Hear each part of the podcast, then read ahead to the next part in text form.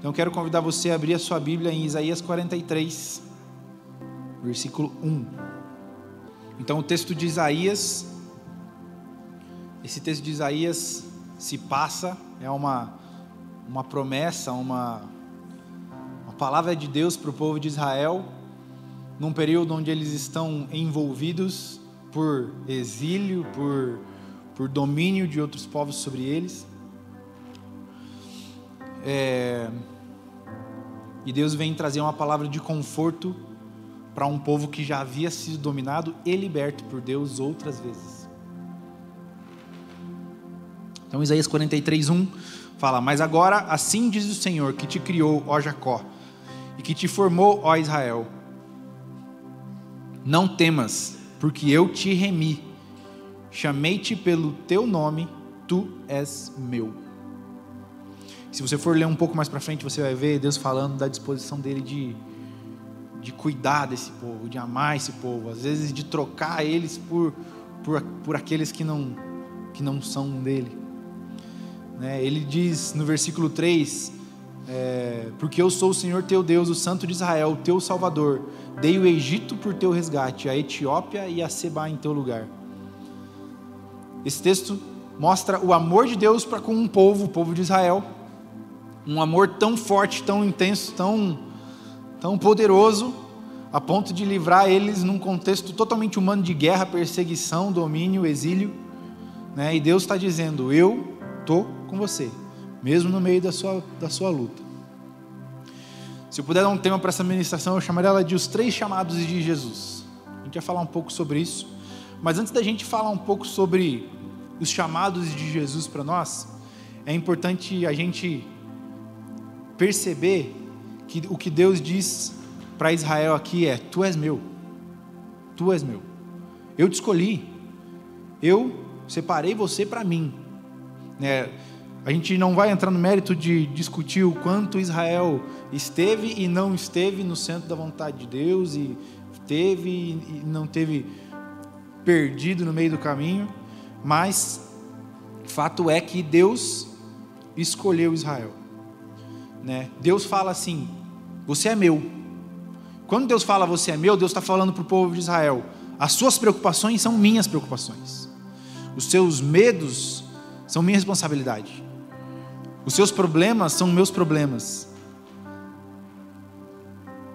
A gente é, aprende um pouco sobre esse conceito de o que é meu, que é do outro também, um pouco no casamento, né? É, eu sou casado com a Jéssica e tudo que é dela é meu, tudo que é meu é dela. É óbvio que cada um tem as suas responsabilidades, tem as suas, o seu lugar, mas é tudo meu, é tudo dela, porque ela é minha e eu sou dela. Né? Não é tudo, tudo que é dela é meu simplesmente porque, sei lá, eu paguei por isso ou porque a gente ganhou em conjunto, não, é porque ela é minha esposa, então tudo que é dela é meu também. Por sinal, eu vou ficar muito feliz se você presentear ela com uma barra de chocolate. Porque vai ser minha também. e por sinal, ela come bem pouquinho e eu destruo o resto, então eu vou ficar bem feliz. Mas então, da mesma forma que tudo que é dela é meu, as necessidades dela também são minhas necessidades, as preocupações dela também são minhas preocupações. E se não forem, algo está errado no meio do relacionamento. Se as necessidades dela e as preocupações dela não forem minhas preocupações também, algo está errado aí. Não significa que porque ela se descabela com algum assunto eu preciso me descabelar também, ou o contrário, né? Mas né, nós sabemos diferenças de temperamentos, de pessoas, de escolas na família e tudo mais, mas é, o que preocupa, seu cônjuge deve te preocupar também. Sinal amarelo para você se não te preocupa. Né? E Deus está dizendo para Israel: Você é meu. Quando Deus está dizendo para Israel, mais uma vez, Ele está dizendo: Tudo que é teu é meu. Todos os seus problemas são minha responsabilidade também. E nós sabemos que a promessa de Deus para Israel escorre para nós. Au! Bati, velho. A gente sabe que a promessa de Deus para Israel escorre para nós, os gentios, através daquilo que Jesus fez. ai, ai, gente, foi mal. através do que Jesus fez por nós na cruz. Então, nós sabemos que isso escorre para nós também. Então, se Deus dá essa promessa para Israel, a gente pode tomar posse disso e dizer: Deus, o Senhor está dizendo para mim também que eu sou teu. Deus nos toma para si. O sacrifício de Jesus na cruz é justamente para nos tomar para si, para que Ele nos comprasse com o seu precioso sangue e agora nós fôssemos dele, propriedade de Deus. Eu lembro que eu devia ter aproximadamente, sei lá, seis anos, não sei quantos anos você está no primeiro ano da escola, primeiro, segundo ano. E eu lembro que eu estava na escola e um menino que era de uma turma maior, ele era mais, mais velho, ele lutava capoeira, ele falou que ia me bater. Eu não lembro o que aconteceu, eu sei que ele falou que ia me bater. E eu lembro que eu cheguei em casa e eu comentei com a minha mãe, falei, mãe, o menino disse que vai me bater. No outro dia, a minha mãe estava na escola comigo. Ela não me deixou ir para a escola, chegou atrasado no trabalho, que eu ia com a minha tia, ela foi comigo naquele dia, me levou na escola. Quem é que esse menino aí que quer bater no meu filho? Porque quando é meu, eu cuido. Porque quando é meu, é minha responsabilidade. Quando é meu, não tem essa de querer mexer com o que é meu. É meu. Eu vou cuidar, eu vou zelar. Se Deus está dizendo que nós somos dele, se Deus está dizendo para Israel, e no caso a gente pode tomar isso para nós também, de que nós somos dele, então Deus se importa com aquilo que nós estamos vivendo, com aquilo que nós estamos passando. Isso é a primeira coisa que a gente precisa entender. Antes de eu entender qualquer chamado, Antes de eu entender qualquer coisa que, que Deus queira que eu faça, eu preciso entender primeiro quem eu sou nele. Eu preciso entender primeiro que eu sou filho de Deus e Ele cuida de mim. Abre sua Bíblia em Deuteronômio 7. Vamos ler do versículo 7 até o 9.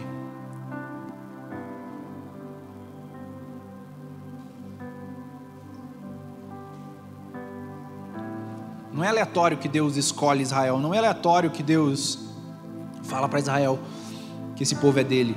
Deus não fez assim, rodou o mapa mundi, pôs o mundo num país e falou: pronto, escolhi esse. Não é assim. Deuteronômio 7, versículo 7 até o 9 diz: O Senhor não se afeiçoou a vocês, nem os escolheu por serem mais numerosos que os outros povos, pois vocês eram o menor de todos os povos. Risca isso aqui, vem agora na sua Bíblia aí para você nunca mais esquecer. Mas foi porque o Senhor os amou e por conta do juramento que fez aos seus antepassados. Por isso ele os tirou com mão poderosa e os redimiu da terra da escravidão, do poder do faraó, do rei do Egito. Saibam, portanto, que o Senhor, o seu Deus, é Deus. Ele é Deus fiel, que mantém a aliança e a bondade por mil gerações daqueles que o amam e guardam os seus mandamentos. Então nós vemos que existem aqui dois motivos que fizeram com que Deus amasse Israel. O primeiro motivo, mas foi porque o Senhor os amou. Então, o primeiro motivo é ele dele. o primeiro passo para que Israel fosse de Deus vem de Deus.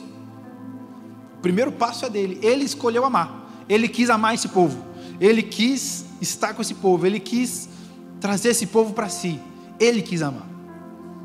Ele nos ama. Ele escolhe.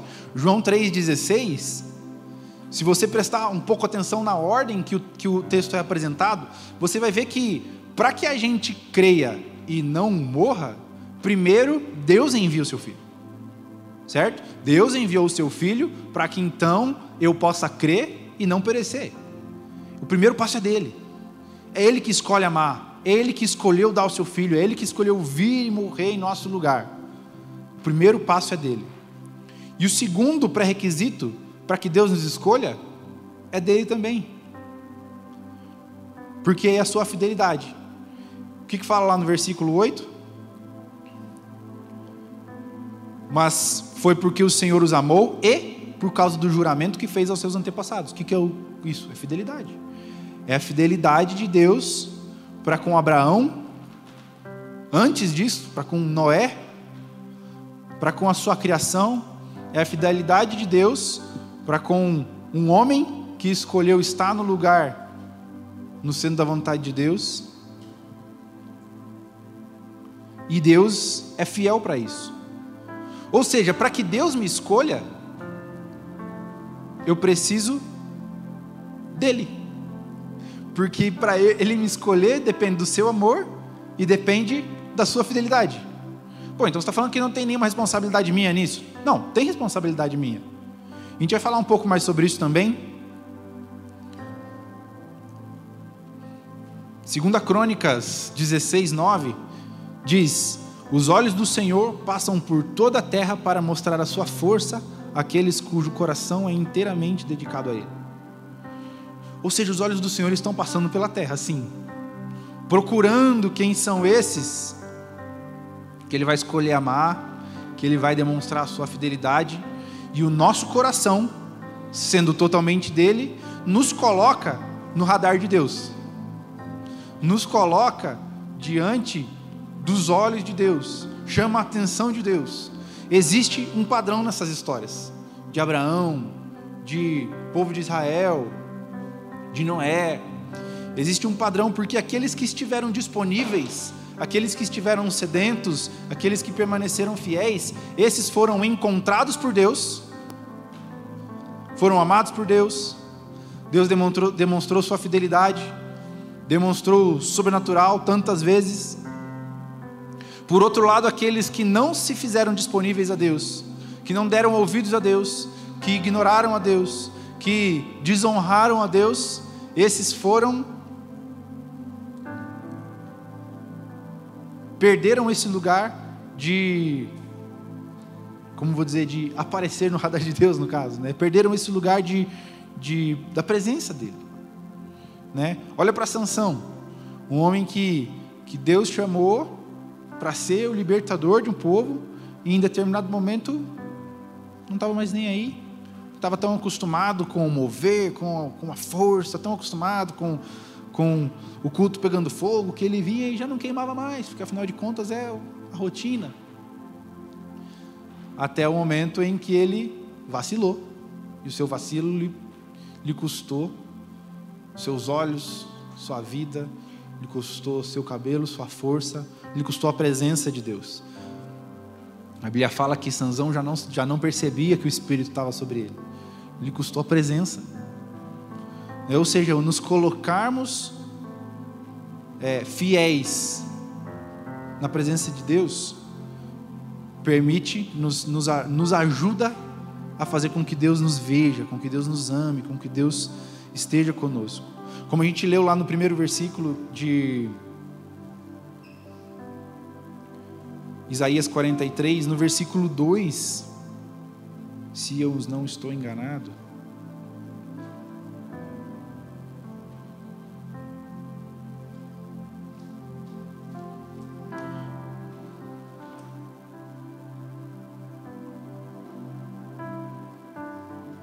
Não, é, não é no Isaías 43, é no Deuteronômio 7 que a gente leu. Onde a versão que eu estou é diferente, mas ele fala algo como Deus está disponível a trocar homens e nações por Israel. Porque são homens e nações que não estariam no centro da vontade de Deus. Você acha que Deus ia trocar alguém com quem ele pudesse contar? Claro que não. Se a gente fizer uma breve análise, a gente percebe que Deus preferiu salvar Israel a salvar os soldados do Egito. Não foi? Deus preferiu. Esse texto aqui fala de livrar o povo de Israel da Etiópia e de Seba, ou seja, Deus preferiu salvar o povo de Israel a esses outros povos. Ou seja, me colocar nesse lugar de amar a Deus e de fidelidade vai me permitir estar no radar de Deus. Estão entendendo até aqui? Então vamos falar um pouco de polêmica. Abre aí Romanos 8. Romanos 8, 28 até o 30. Você vai dizer, tá, mas Deus é onisciente, Ele sabe tudo. Ele sabe quem vai estar disposto, Ele sabe quem vai estar fiel. Não, mas Deus sabe quem que Ele vai escolher. Ele vai escolher esses que Ele já sabe que vão estar fiéis. Porque Deus é onisciente, porque Deus é presciente, Ele vê as coisas no futuro, para Ele não tem futuro, presente, passado. Beleza, verdade. Mas você não sabe o futuro. Você não é presciente. Eu não tenho a presciência do que está por vir. Então, uma vez que eu não sei o que está para acontecer, eu preciso fazer algo, me posicionar para que aquilo que eu entendo que Deus quer fazer na minha vida se cumpra. Romanos 8, 28 a 30. Fala assim: E sabemos que todas as coisas contribuem juntamente para o bem daqueles que amam a Deus, daqueles que são chamados segundo o seu propósito. Sublinha aí segundo o seu propósito na sua Bíblia. Bota no seu bloco de notas online do Google Keep. Porque os que dantes conheceu, também os predestinou para serem, serem conformes à imagem do seu filho, a fim de que ele seja o primogênito entre muitos irmãos. E aos que predestinou, a este também chamou. E aos que chamou, a este também justificou. E aos que justificou, a esses também glorificou. Então vamos falar um pouco do versículo 29 primeiro, depois a gente volta no 28. No versículo 29 está falando: Porque os que dantes conheceu, também nos predestinou. Muito se, se debate sobre a predestinação, se fala se é predestinação assim, a predestinação assado.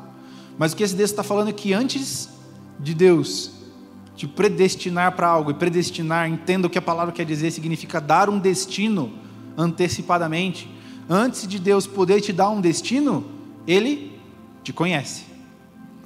Porque Dantes conheceu, os que Dantes conheceu também predestinou. Então existe um relacionamento aí. A gente já ouviu várias vezes vários homens falando aqui nesse altar que conhecer o Senhor não é só saber o seu nome, conhecer o Senhor é ter relacionamento. E ele está falando, esses a quem ele conheceu, antecipadamente, ele pôde dar um destino antecipadamente. Deus tem um propósito superior, e a gente já ouviu o Farley falando sobre isso algumas semanas atrás, que o propósito dele superior se sobrepõe ao nosso propósito pessoal, aquilo que Deus quer de cada um pessoalmente tem que estar alinhado e submetido àquilo que Deus quer para a história do mundo, para o seu para o seu próprio benefício. Ele é soberano, para que a gente possa fazer parte dessa história, para que a gente possa fazer parte disso, servindo com aquilo que Ele tem para cada um de nós, eu preciso me submeter. Me submeter àquilo que Ele tem para o todo. Como que eu vou me submeter a isso? Conhecendo a Ele. Conhecendo a Ele. Entendendo, a gente tem falado muito aqui na igreja, entender o movimento que tem acontecido na nação, entender o movimento que tem acontecido na, na nossa cidade, na nossa igreja, na nossa geração, entender o que tem acontecido, conhecer a Deus e ser conhecido de Deus para que então Ele possa me dar um destino, para que então Ele possa me dar um destino. E a continuação desse mesmo versículo 29, que então aqueles quem Ele conhece, Ele predestina, dá um destino, depois chama, que é te dar uma ação para fazer no meio desse seu destino. Ele te justifica, que é te, for, te tira de você aquilo que impediria você de cumprir esse destino e glorifica. Uma outra versão fala, lhes, dá a sua glória. A gente sabe que toda a glória é dele, toda a honra é dele. Ele escolhe compartilhar essa alegria conosco por algo que ele fez em nós e que nós não poderíamos fazer sem ele. Não é muito doido isso? Ele é honrado em tudo e ele quer nos envolver em tudo isso. Deus não nos chamaria para nada se não quisesse nos envolver no seu propósito, nos envolver naquilo que ele quer fazer.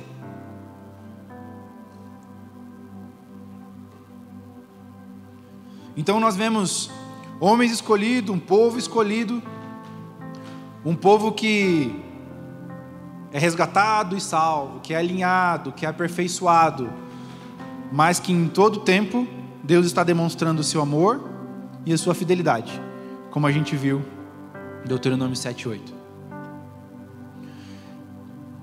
Então, se eu quero entender o meu chamado, primeiro eu preciso entender que eu sou escolhido por Deus. Isso fala de identidade. Isso fala de entender que Deus me quer com Ele. Acima Muita gente fala sobre desejar a face de Deus mais acima das suas mãos, né? desejar a sua face mais do que as suas mãos. O fato é que Deus também quer a nossa presença mais do que as nossas ações. Deus também quer que nós sejamos dele mais do que o nosso serviço por ele. Porque o nosso serviço por ele, sem a presença dele em nós, o que, que adianta? Não é nada. Então, uma das perguntas que a gente mais se faz é: tá, mas eu fui chamado para quê? O que, que Deus quer que eu faça? Deus me chamou para onde? Para fazer o quê? Para atuar em qual área? Puxa, Deus me, deu, Deus me deu algumas habilidades, isso pode ser um sinal, mas será que não? Mas, mas eu não tenho habilidade nenhuma, o que, que Deus quer que eu faça? Quando na verdade, o Deus que me chama é muito maior do que o, o que para que Ele me chamou. Né? E quantas vezes nós estamos tão desesperados em entender o que Deus quer de nós fazendo, quando nós, na verdade, o principal que nós precisa, é, deveríamos estar buscando é estar com Ele, é conhecer esse Deus que chama. Imagina, vou dar um exemplo bem simples aqui. Imagina, o pastor Farley, você sabe que o pastor Farley viaja bastante, prega em várias igrejas. Imagina que ele vai sair de viagem aí segunda-feira ele chama você e fala assim: Viu, preciso de um motorista. Vamos para Santa Catarina comigo, que eu vou passar a semana inteira pregando nas igrejas lá em Santa Catarina. Preciso de um motorista. Topa. Claro que você topa, né? Você fala, pô, vou me dar meus pulos. Se eu conseguir folgar do meu trabalho, eu vou. Vou tentar dar um jeito de ir. Agora, o que é mais interessante nesse contexto de viagem? Com Farley, por exemplo, que é o nosso pastor aqui da igreja principal, o nosso pastor sênior. Principal, pode falar principal? Qual que é que fala? Sênior? Chefe? Pastor Mor? Sumo pastor? Chefe não? Chefe não? Então, chefe não, gente. Então, o que, que, é o mais é, proveitoso nisso? É passar uma semana sendo motorista no carro? Ou é passar uma semana podendo ver o que, que ele está vivendo e aprendendo da experiência dele? Servir o Farley nesse exemplo é secundário em relação ao estar com Ele ali e poder aprender do que Ele está fazendo. Da mesma forma, nós queremos tanto servir a Deus, quanto isso é secundário, com, é, enquanto isso é secundário em relação a estar com Ele, enquanto isso é secundário em relação a conhecer a Ele. Nós, nós nos preocupamos tanto em querer saber o que Deus quer que a gente faça, e não tanto, às vezes, em querer saber o que, que Ele o quanto Ele quer que a gente conheça dele. Então, ter uma identidade de filho é saber quem Ele é, saber que Ele me ama, saber que Ele é fiel. Ter uma identidade de filho é saber que Ele é meu pai, que os meus boletos Ele se importa, que Ele se importa com as minhas broncas, que Ele se importa com os meus medos, que Ele se importa com as minhas dificuldades, que Ele se importa comigo. Uma identidade de filho é saber que eu sou dele. E se eu sou dele, tudo que é meu também é dele. Aí no verso 28, a gente falou um pouco do verso 29, mas no verso 28 de Romanos 8, diz. Vou voltar aqui para ler o versículo inteiro. E sabemos que todas as coisas contribuem juntamente para o bem daqueles que amam a Deus, daqueles que são chamados segundo o seu propósito.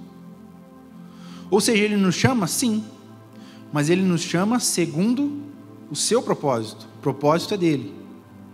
O objetivo principal é dele. Então, se existe um propósito dele, eu preciso conhecer qual é o interesse dele.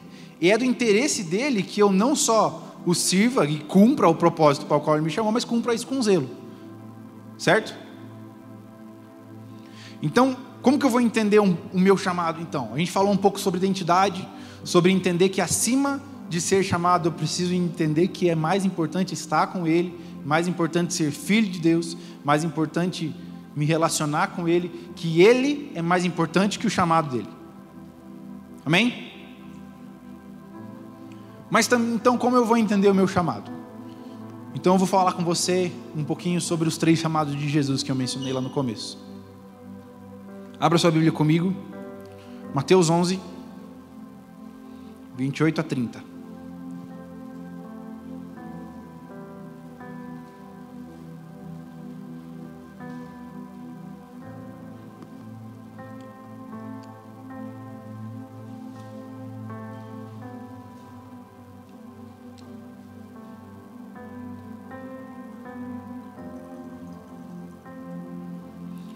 Antes da galera subir aqui para ministrar, tinha que dar uma videoaula de como abrir essa garrafinha.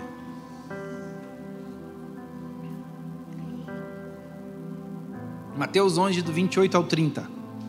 Vinde a mim, todos os que estáis cansados e oprimidos, e eu vos aliviarei. Tomai sobre vós o meu jugo e aprendei de mim, que sou manso e humilde de coração, e encontrareis descanso para as vossas almas, porque o meu jugo é suave e o meu fardo é leve. Esse é o primeiro chamado de você, de Deus para você. A primeira coisa que Deus te chama é isso. Vira Ele, estar com Ele. Não sei se você está habituado com esse termo fardo e jugo, mas eu vou te dizer, o fardo é um saco pesado, ou às vezes um, uma pilha de palha, é algo pesado que as pessoas colocavam nos lombos dos bois ou dos jumentos para que eles carregassem, porque era muito pesado e eles não dariam conta de carregar sozinho. Mas se ele não tivesse o seu jumento, se o seu jumento morresse, se o seu jumento não aguentasse mais, ele ia ter que botar isso no, no ombro e levar, porque afinal de contas o serviço tem que ser feito. O jugo é uma peça de madeira que ela coloca no, ela é colocada no pescoço de dois bois, para que eles andem compassados e no mesmo ritmo, na mesma velocidade, no mesmo tempo, para puxar uma carroça. Deus, Jesus está falando, o que Jesus está falando aqui?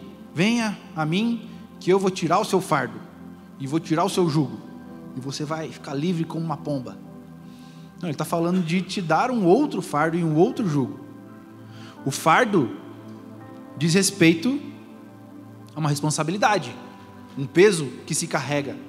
O jugo diz respeito a uma ordem, porque diz respeito a andar compassado no tempo determinado por quem está conduzindo a carroça. Então diz respeito à ordem. Deus não tira de nós o fardo pesado e o jugo pesado, não lembro qual outro termo, para deixar a gente sem ordem e sem responsabilidade. Se você acha que é isso, te convido a entrar no YouTube, acessar a ministração de domingo passado e boa sorte. Mas Jesus nos apresenta um novo fardo e um novo jugo, um novo fardo de responsabilidade que é leve e um jugo de ordem que é suave.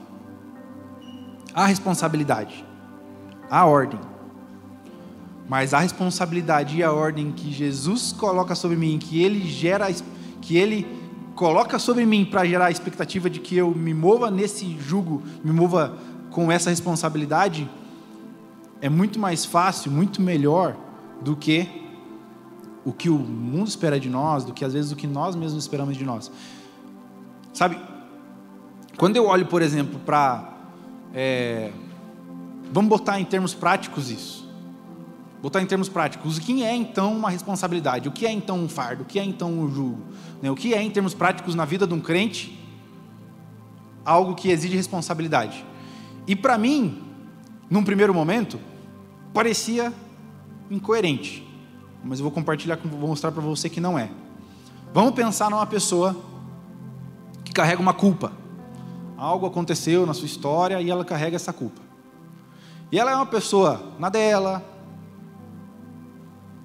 retraída, reprimida, quietinha. A culpa é um peso? É um peso. A culpa é um fardo pesado de ser caminhado? Claro que é. Mas se essa pessoa não surtar e sair fazendo estrago aonde ela passa, isso vai prejudicar somente ela. Certo?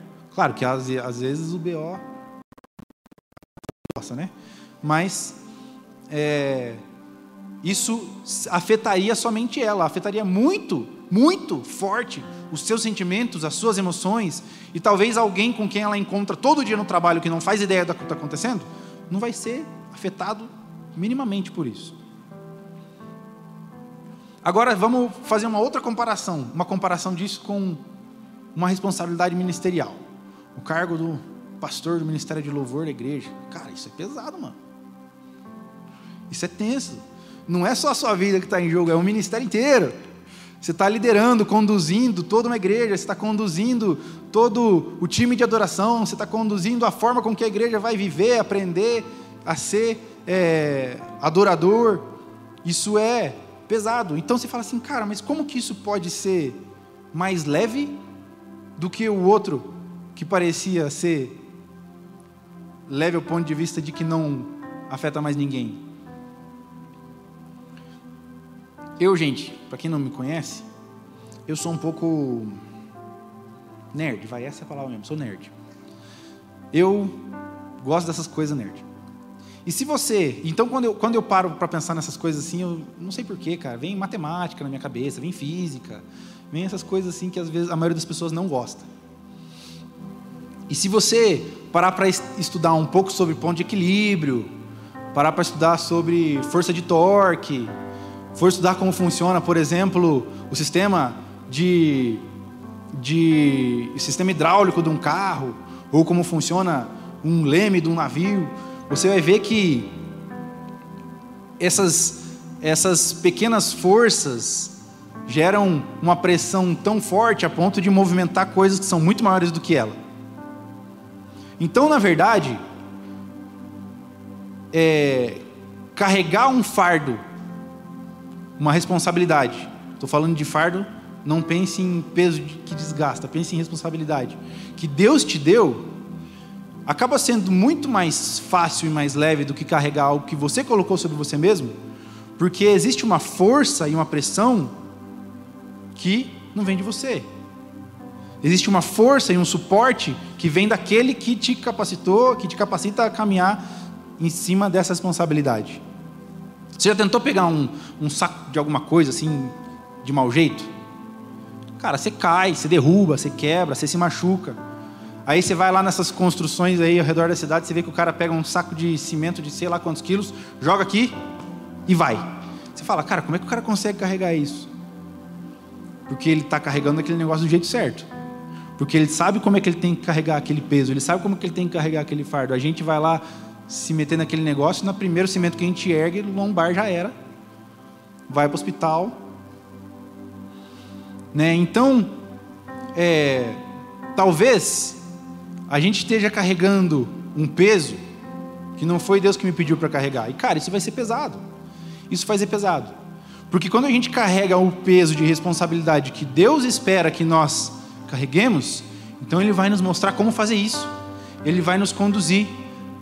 Ele vai colocar a gente num lugar onde a pouca pressão que a gente aplica consegue mover um negócio grande. Porque Ele vai nos ensinar a física por trás da responsabilidade daquilo que Ele nos deu. Sabe, então, a gente precisa parar de carregar coisas que não foi Deus que pediu para a gente carregar. Falando em termos práticos de novo, talvez você esteja carregando financeiramente seus pais. E isso é pesado. Cara, não é essa a ordem natural das coisas.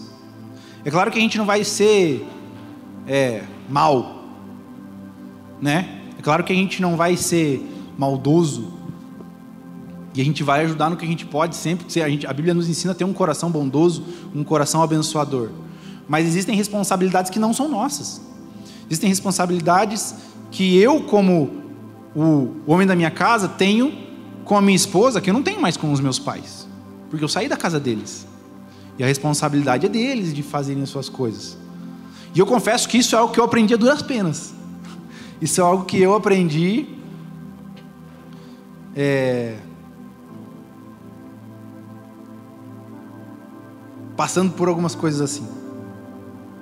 Então, talvez você hoje está carregando um peso, e vamos falar, eu falei de financeiro, mas às vezes está carregando um peso emocional, um peso de responsabilidade emocional pela sua mãe, pelo seu pai, que te deprime junto. Mais uma vez, não vamos ser responsáveis e maus com nossos pais, vamos ajudar o que a gente pode. E eu não estou falando, estou falando de pais, mas também não só dos seus pais, um irmão, um filho, um parente, um chefe, um amigo. Existem responsabilidades, existem, existem coisas que Deus realmente nos chama para fazer, mas eu não devo permitir que as minhas próprias emoções, coloquem sobre mim um fardo e um peso que não foi Ele que me deu. Estão entendendo o que eu estou falando? Está fazendo sentido?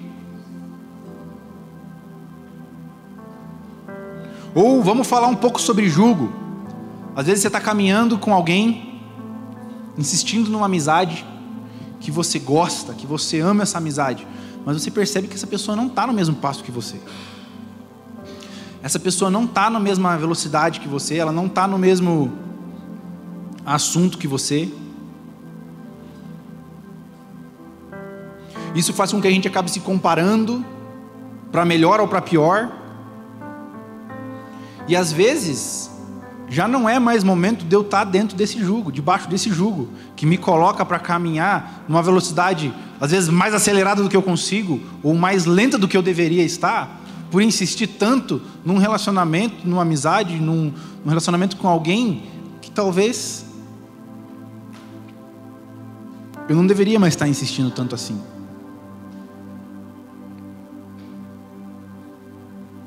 Qual é o fardo, qual é o jugo que Jesus coloca sobre você hoje? Pare para pensar na sua vida e, e, e, e reflita nas suas, nos seus relacionamentos, nas áreas da sua vida. Qual é o peso que eu tenho carregado, que eu não deveria estar carregando? Qual é o peso que eu estou carregando que não foi Jesus que me pediu para carregar? Porque, cara, você não vai aguentar de carregar esse peso. Isso vai te destruir. Vou falar sobre uma outra coisa.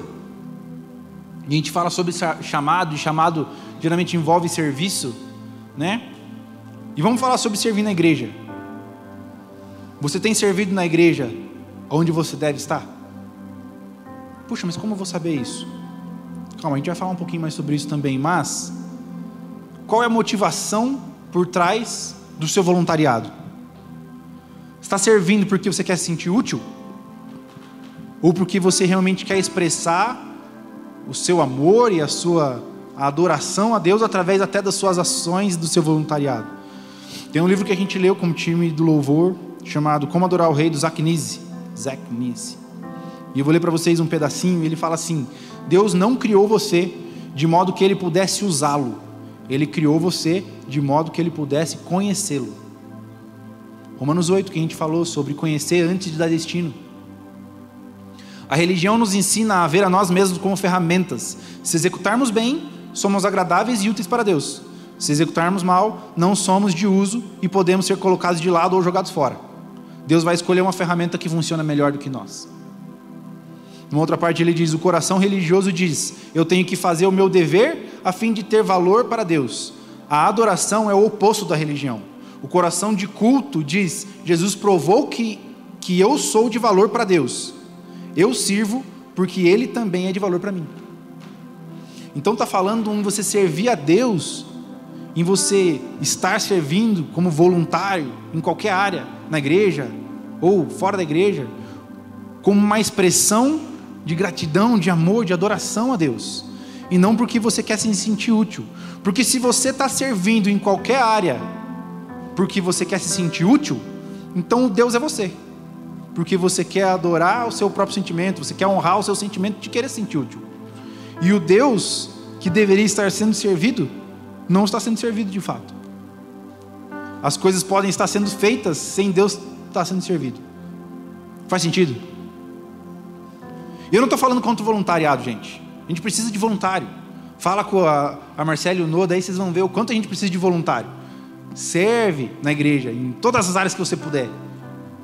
Mas não deixa a motivação do seu coração ser errada.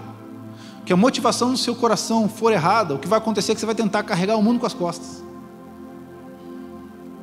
E uma hora, esse voluntariado que era para ser adoração, a expressão da gratidão, vai se tornar peso e tormenta para você.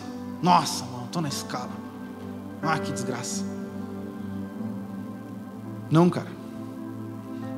Não pode ser assim. Então eu estou falando sobre várias coisas que podem ser fardos que você está carregando de forma errada ou que você está carregando sem Deus ter pedido all para você. Pense quais são as coisas que Deus te pediu para fazer, quais são as coisas que Deus não te pediu para fazer. Reflita, sabe? Isso é uma, isso é uma, uma atitude sadia de se fazer constantemente. Para e avalia a sua vida. Fala, Deus, eu estou fazendo isso aqui ó, no automático. Mas é isso mesmo que é para eu fazer? É aqui que o Senhor quer que eu esteja? trocar o fardo com Jesus diz respeito a conhecer Ele verdadeiramente. Porque conhecendo a Ele, sendo conhecido dele, eu vou entender o que Ele quer de mim e o que Ele espera de mim. Mais uma vez, lembre-se: conhecê-lo é mais importante do que servi-lo. Mas conhecendo, eu vou saber o que, que Ele quer que eu faça. Eu vou saber onde que Ele quer que eu sirva. O segundo chamado de Deus, de Jesus para nós, abre sua Bíblia aí, Lucas 9.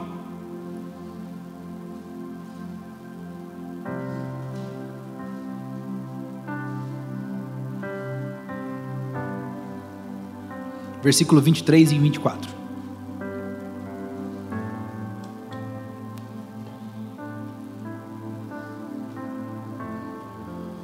Lucas 9, 23, 24. E dizia a todos: Se alguém quer vir após mim, negue-se a si mesmo e tome cada dia a sua cruz e siga-me. Porque qualquer que quiser salvar a sua vida, perdê-la-á. Mas qualquer que por amor de mim perder a sua vida, a salvará. Então, o segundo passo para entender o que Deus quer de mim, o segundo chamado de Deus para mim, é tomar a nossa cruz. É interessante a gente pensar que quando Jesus falou isso, ele não tinha sido crucificado ainda. Ele não tinha carregado sua cruz ainda. Ele estava alguns dias disso acontecer. Alguns, alguns tempos disso acontecer. Mas é, ele, fala, ele falou sobre isso, sobre tomar a sua cruz e segui-lo, quando nem ele ainda tinha feito isso, ele estava no caminho de fazer isso. O que ele está falando, cara, ó, eu vou passar pela cruz, e eu quero que vocês venham comigo, carregando a sua cruz, a sua responsabilidade, aquilo que é seu dever de carregar, para que então a gente possa fazer um rebuliço junto.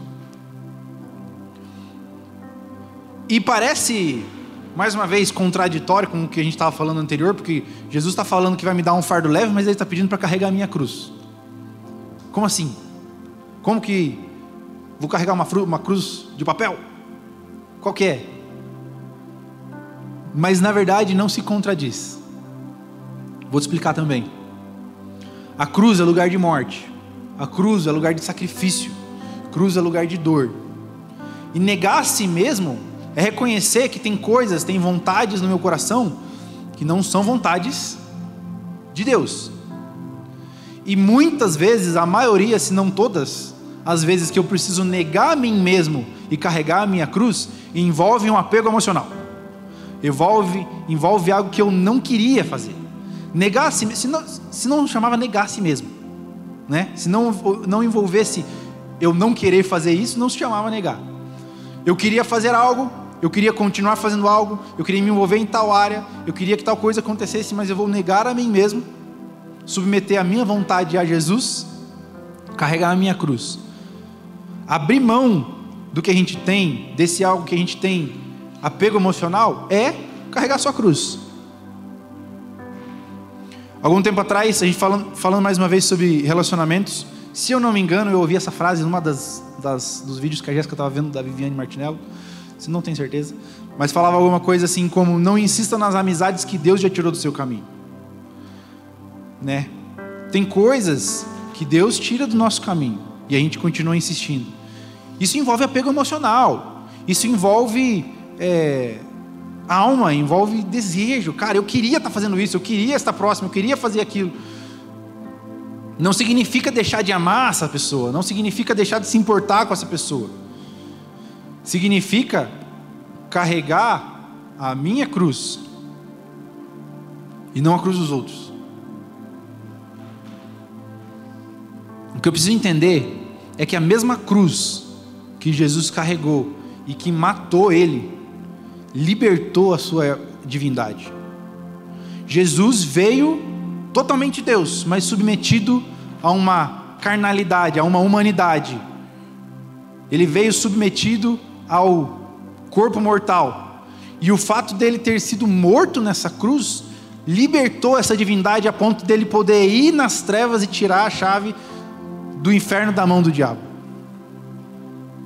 Então a cruz, ela é um lugar de libertação. A cruz é lugar de liberdade, a cruz nos liberta. Jesus está falando: carregue a sua cruz e seja livre de coisas que te impedem de conhecer o que eu, o que eu quero na sua vida. Lucas 9, 23, como a gente falou, fala sobre tomar nossa cruz diariamente. Carregar sua cruz envolve dor contínua. É sempre algo novo, é sempre uma dor nova, é sempre algo novo a ser submetido à cruz, submetido a Jesus.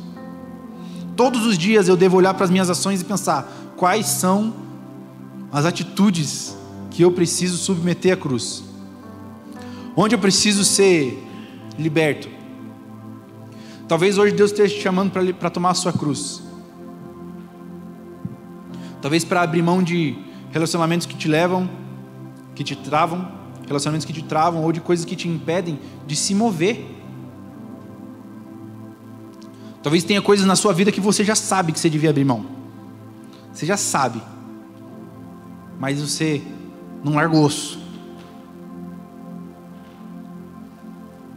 Ou ainda tem algumas atitudes, desejos, pecados mesmos que a gente, pecados mesmo que a gente vai vivendo, vai fazendo, sabendo que devia parar, sabendo que devia confessar, sabendo que devia procurar ajuda, sabendo que deve, que deve submeter a cruz.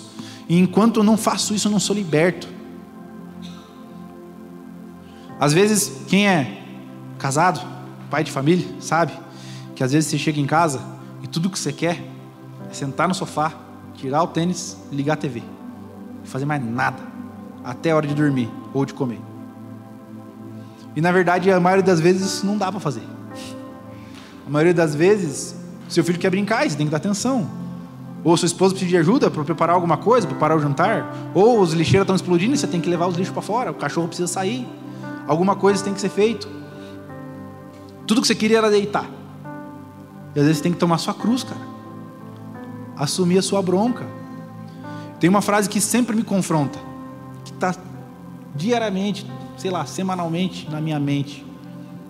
Meninos fazem o que querem fazer, homens fazem o que deve ser feito. Cara, nem sempre eu vou poder fazer o que eu queria, mas eu vou ter que fazer o que deve ser feito. 1 Coríntios 13, versículo 11 diz: Quando eu era criança, falava, pensava e raciocinava como criança, mas quando me tornei homem, deixei para trás as coisas de criança. Cruz é lugar de amadurecimento. Cruz é lugar de responsabilidade. Cruz é lugar de crescimento. Cruz é lugar de evolução. João 12, versículos 24 e 25 diz: Na verdade, na verdade vos digo que se o grão de trigo caindo na terra não morrer, fica ele só. Mas se morrer, dá muito fruto. Quem ama sua vida, perdê-la-á. Quem neste mundo odeia sua vida, guardá-la-á para a vida eterna. Cruz é morte, mas é uma morte que gera vida. Cruz é morte, morte do meu eu, morte da minha carne, morte da minha, da minha vontade, para que haja vida do Espírito, para que haja vida de Deus, para que haja vida na minha família, na minha casa, no meu trabalho, para que haja vida. Se o grão de terra não morrer, ele, se o grão de, de terra não, né? Grão de trigo, terra não tem grão, quem tem grão é trigo. Se o grão de trigo não morrer, ele não dá fruto. Ele continua só. Ele continua enterrado. Se você planta uma semente e ela não morre, ela não germina, ela vai ficar lá sozinha para sempre. Até na verdade ela ser corroída, comida. Ontem na Living, a gente estava falando sobre Hebreus 12:1. Abre aí Hebreus 12:1.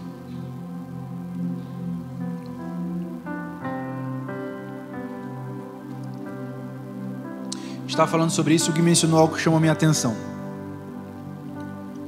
Hebreus 12, 1. Portanto, nós também, pois que estamos rodeados de uma tão grande nuvem de testemunhas, deixemos todo o embaraço e o pecado que de tão perto nos rodeia e corramos com paciência a carreira que nos está proposta. Se você está rabiscando sua Bíblia aí, eu vou dizer para você: rabisca aí, sublinha embaraço, sublinha pecado, sublinha paciência esse texto nos diz para a gente deixar o pecado, e é muito óbvio que a gente tem que deixar o pecado, para todos nós. A gente está na igreja, cara. É óbvio para a gente que a gente tem que deixar o pecado. Mas às vezes tem coisas na sua vida que são embaraços. E esses embaraços nos impede de correr a carreira. O que é correr a carreira? Chamado. O que é correr a carreira que me foi proposto? Fazer aquilo que Deus me chamou para fazer. Às vezes existem coisas que não são necessariamente pecado, mas que são embaraços na minha vida, que me travam. E eu preciso abrir mão disso, negar a mim mesmo, carregar a minha cruz, para que eu possa correr com paciência aquilo que Jesus me chamou, aquilo que Jesus me propôs. Exige abandono de pecado, abandono de embaraço e paciência. Então, se você é uma pessoa que não tem paciência, vou dizer para você: aprenda a ter paciência, porque correr a, a carreira que Deus, que Jesus nos propõe, exige paciência. As coisas não acontecem da noite para o dia. Amém? Se trocar o fardo diz respeito a conhecer Jesus, tomar a sua cruz diz respeito ao amadurecimento que conhecê-lo nos traz. O terceiro chamado de Jesus para nós. Abre sua Bíblia, Mateus 28. Alguns talvez conseguem recitar esse versículo para mim sem nem abrir. Mateus 28, 19 a 20. Que a gente quer que seja o nosso primeiro chamado. A gente quer sair já fazendo isso. Da largada. Terceiro chamado. Mateus 28, 19 e 20. Portanto, ide e fazei discípulos de todas as nações, batizando-os em nome do Pai, do Filho e do Espírito Santo, ensinando-os a guardar todas as coisas que vos tenho mandado. E eis que eu estou convosco todos os dias até a consumação dos séculos. Amém. Então, sim, Deus nos chamou para carregar um fardo dele que é leve nos chamou para negar a si mesmo, carregar a sua cruz. Mas tudo isso envolve o desejo que Deus tem, que Jesus tem, que cada um de nós vamos e façamos discípulo. Se eu me permito ser conhecido de Jesus, conhecer Jesus, se eu me permito ser tratado, trocar o meu fardo por um fardo que é leve, um jugo por um jugo que é suave, se eu aprendo a tomar a minha cruz e negar a mim mesmo e abandonar as coisas que eu preciso me arrepender, abandonar as coisas que eu preciso amadurecer e então crescer, e isso não gerar fruto além de mim, mais uma vez, eu estou tornando eu mesmo um idólatra. Estou tornando a minha própria estatura espiritual no meu Deus. Porque mais uma vez, isso tudo é necessário e precisa acontecer. Mas precisa acontecer para que então algo além aconteça também. Para que a gente possa levar esse amor, essa verdade, esse, esse fardo leve, essa, esse negue-se a si mesmo para outras pessoas e também ensine outras pessoas, em, ajude outras pessoas a conhecer esse mesmo Jesus. Porque senão não está fazendo sentido. Senão não faz sentido. As pessoas ao nosso redor precisam ver Conhecer o Jesus que trocou o nosso fardo. Conhecer o Jesus que mudou o meu jugo. Conhecer Jesus que me ajudou a amadurecer através do arrependimento, através da negação de, da minha carne. Precisam conhecer que algo está acontecendo em mim e que então eu posso apresentar isso para essas outras pessoas. E é claro que a gente ama, eu e a Jéssica, a gente vem de um de uma escola, digamos, onde nós aprendemos muito sobre evangelismo de rua, fazer evangelismo em cemitério, no dia de finados, evangelismo da madrugada, na 15, em porta de escola, impacto nas escolas, e tudo isso é muito bom, necessário, tem que acontecer mesmo, mas isso é além. Manifestar o reino de Jesus, manifestar aquilo que Jesus tem feito na sua vida, é também dentro da sua casa, para os seus pais ou para os seus filhos que não são convertidos, para o seu vizinho que não conhece Jesus, para os seus amigos de trabalho, seus amigos da faculdade, que enquanto você está aqui na igreja, eles estão na balada se perdendo se drogando. Billy Graham disse: Nós somos a Bíblia que o mundo está lendo e o sermão que o mundo está ouvindo.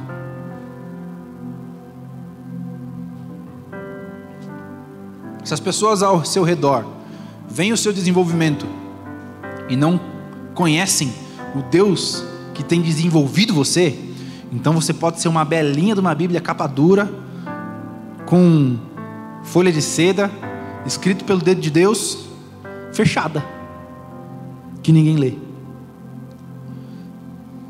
Cara, Deus quer sim me tratar, Deus quer sim me aperfeiçoar, Deus quer sim me levar para perto dEle. Mas também Deus quer que isso seja mostrado para as outras pessoas, para que elas reconheçam o Deus que fez isso em mim. Se o seu fim de tudo isso que a gente tem falado está em si mesmo, você precisa se converter de novo.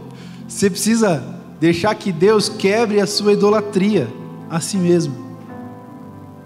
Que Jesus nos livre de sermos obesos intelectuais, glutões de conhecimento, quantas pessoas ao nosso redor estão morrendo de fome de Deus, morrendo de fome do conhecimento de Deus.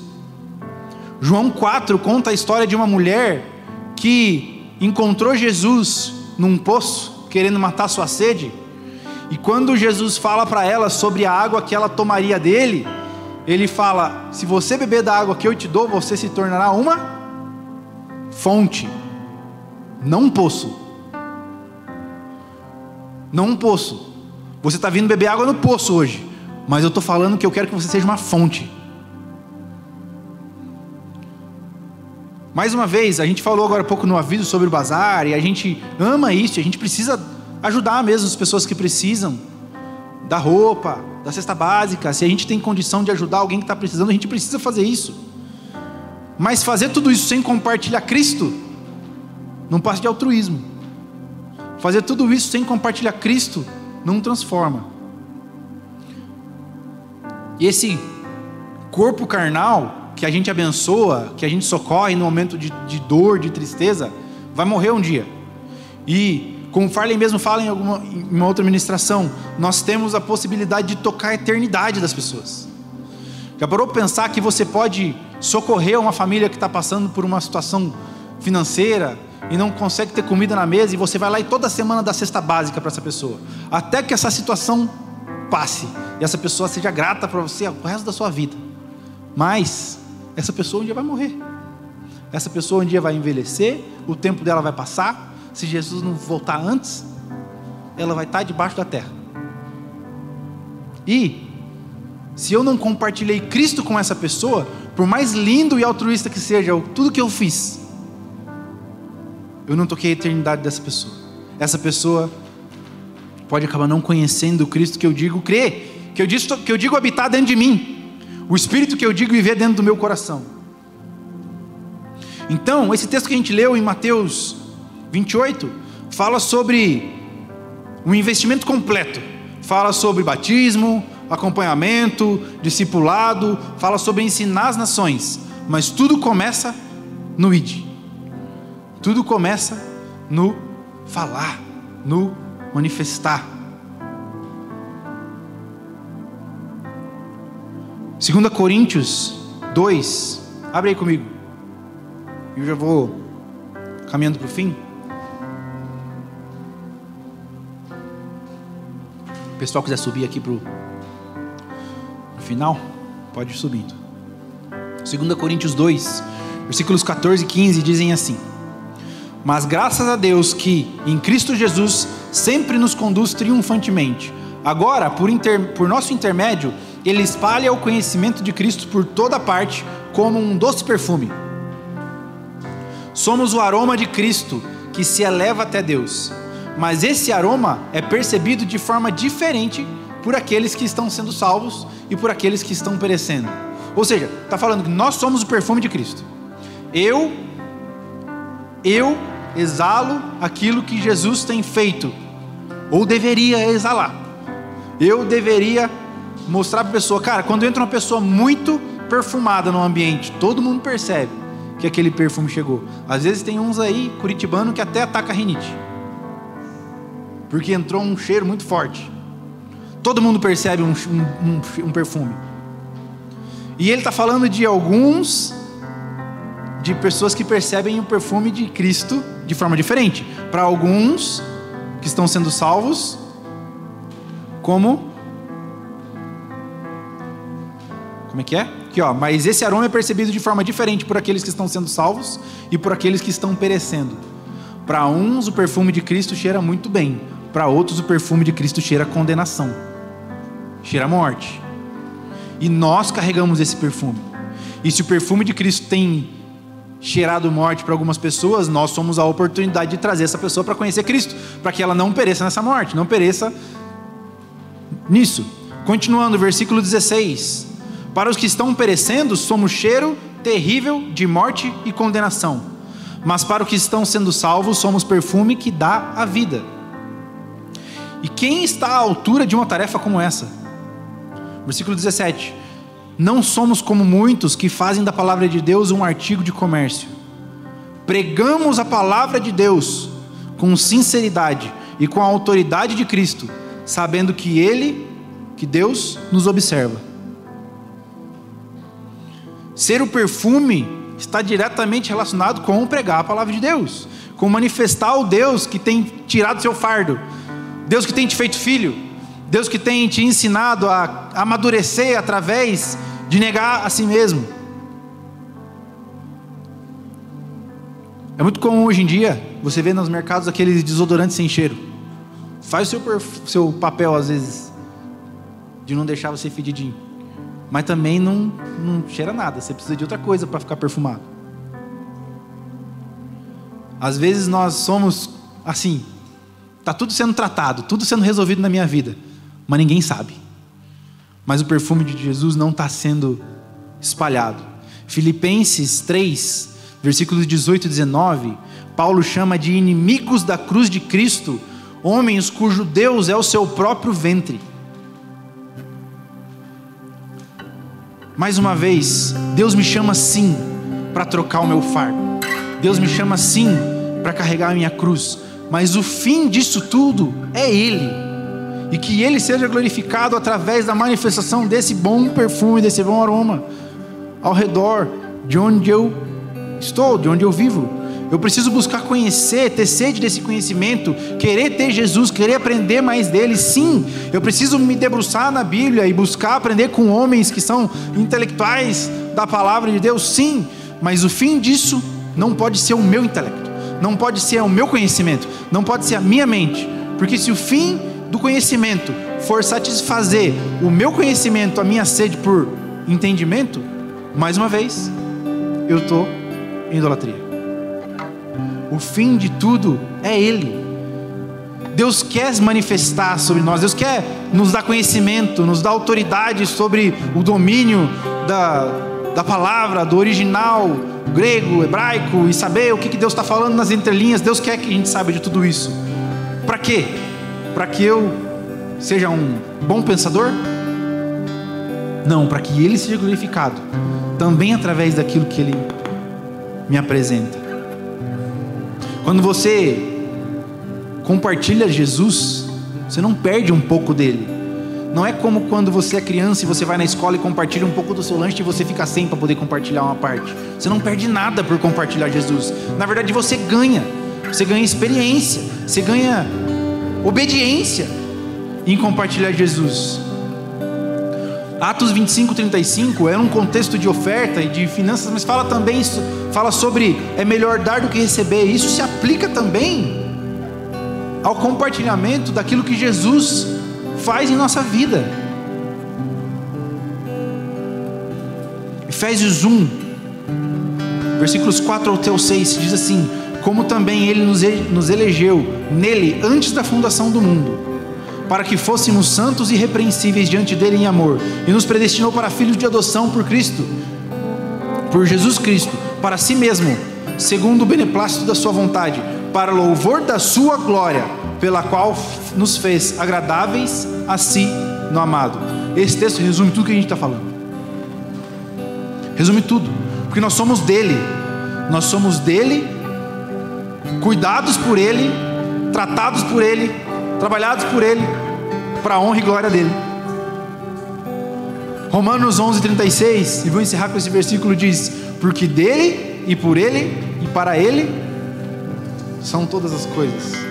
Glória, pois, a Ele eternamente. Amém. Qual é o chamado que Deus tem feito para você hoje? Então a gente falou sobre uma grande quantidade de coisas aqui e eu vou passar um pouco sobre elas e eu quero que você reflita no seu coração. Então, em primeiro lugar, será que hoje o que você precisa é entender que Deus te ama? Precisa entender que Deus te quer, que Ele te escolhe? Se isso é o que você precisa entender, eu vou te convidar a fechar os seus olhos e colocar o seu coração derramado diante de Deus e falar: Deus, eu quero ter a minha identidade de filho revelada para mim. Eu quero ter a minha identidade de filho muito bem estabelecida na minha vida, saber que o Senhor me ama e que o Senhor me quer perto, acima de tudo, acima do meu serviço, acima das minhas ações, acima do que eu posso e do que eu não posso fazer. Se talvez hoje você está olhando que o chamado de Deus para você é abandona o fardo que você está carregando e pega o meu fardo. Eu te convido, feche seus olhos. Reconheça os pesos que você tem carregado, que não foi Jesus que te deu para carregar. Reconheça o peso que você tem carregado, a comparação que você tem feito sobre si, que não é Deus que está te comparando, que não é Deus que está te pedindo para carregar isso. Ou reconheça se você tem carregado algo que você entendeu que Deus te pediu para fazer, mas você está fazendo da forma errada. Reconheça isso e coloque diante de Jesus esse peso e fale: Jesus, me ajuda, me ajuda. Eu preciso carregar o seu fardo que é leve, o seu jugo que é suave. Eu preciso aprender a não ficar carregando pesos que não foi o Senhor que colocou sobre mim. Talvez Deus esteja, Deus esteja ministrando seu coração sobre o quanto você tem sido orgulhoso e não negado a si mesmo. E talvez esse é o chamado de Jesus para você hoje. Negue-se a si mesmo, tome a sua cruz, assuma suas responsabilidades, assuma suas broncas. Eu vou estar com você para te ajudar a carregar a sua cruz. Eu vou estar com você para te ajudar a carregar o peso. Porque o meu fardo é leve. E se esse é o seu caso, eu quero te convidar a fechar os seus olhos e colocar diante de Jesus sua vida e dizer: Jesus, me ajuda, me ajuda a negar a mim mesmo, me ajuda a carregar a minha cruz. Deus, o que o Senhor quer de mim, me ajuda a ser responsável com isso, me liberta através dessa cruz, me livra de carregar coisas desnecessárias. Mas derrama em mim, Senhor, o entendimento de qual é a cruz que o Senhor quer que eu carregue, e eu serei responsável com isso. Qual é a responsabilidade que o Senhor quer que eu tenha dentro da minha casa? Qual é a responsabilidade que o Senhor quer que eu tenha dentro do meu casamento? Qual é a responsabilidade que o Senhor quer que eu tenha dentro dos meus estudos? Qual é a cruz que o Senhor quer que eu carregue? Eu vou carregar, Jesus.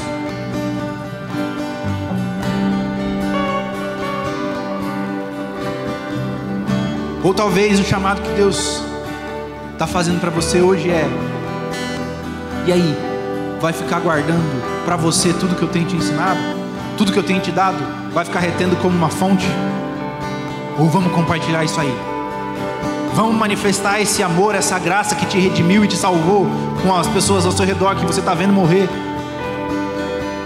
E se esse é o seu caso, eu te convido a fechar seus olhos e dizer: Jesus, me ajuda a compartilhar tudo isso que o Senhor tem ministrado sobre mim.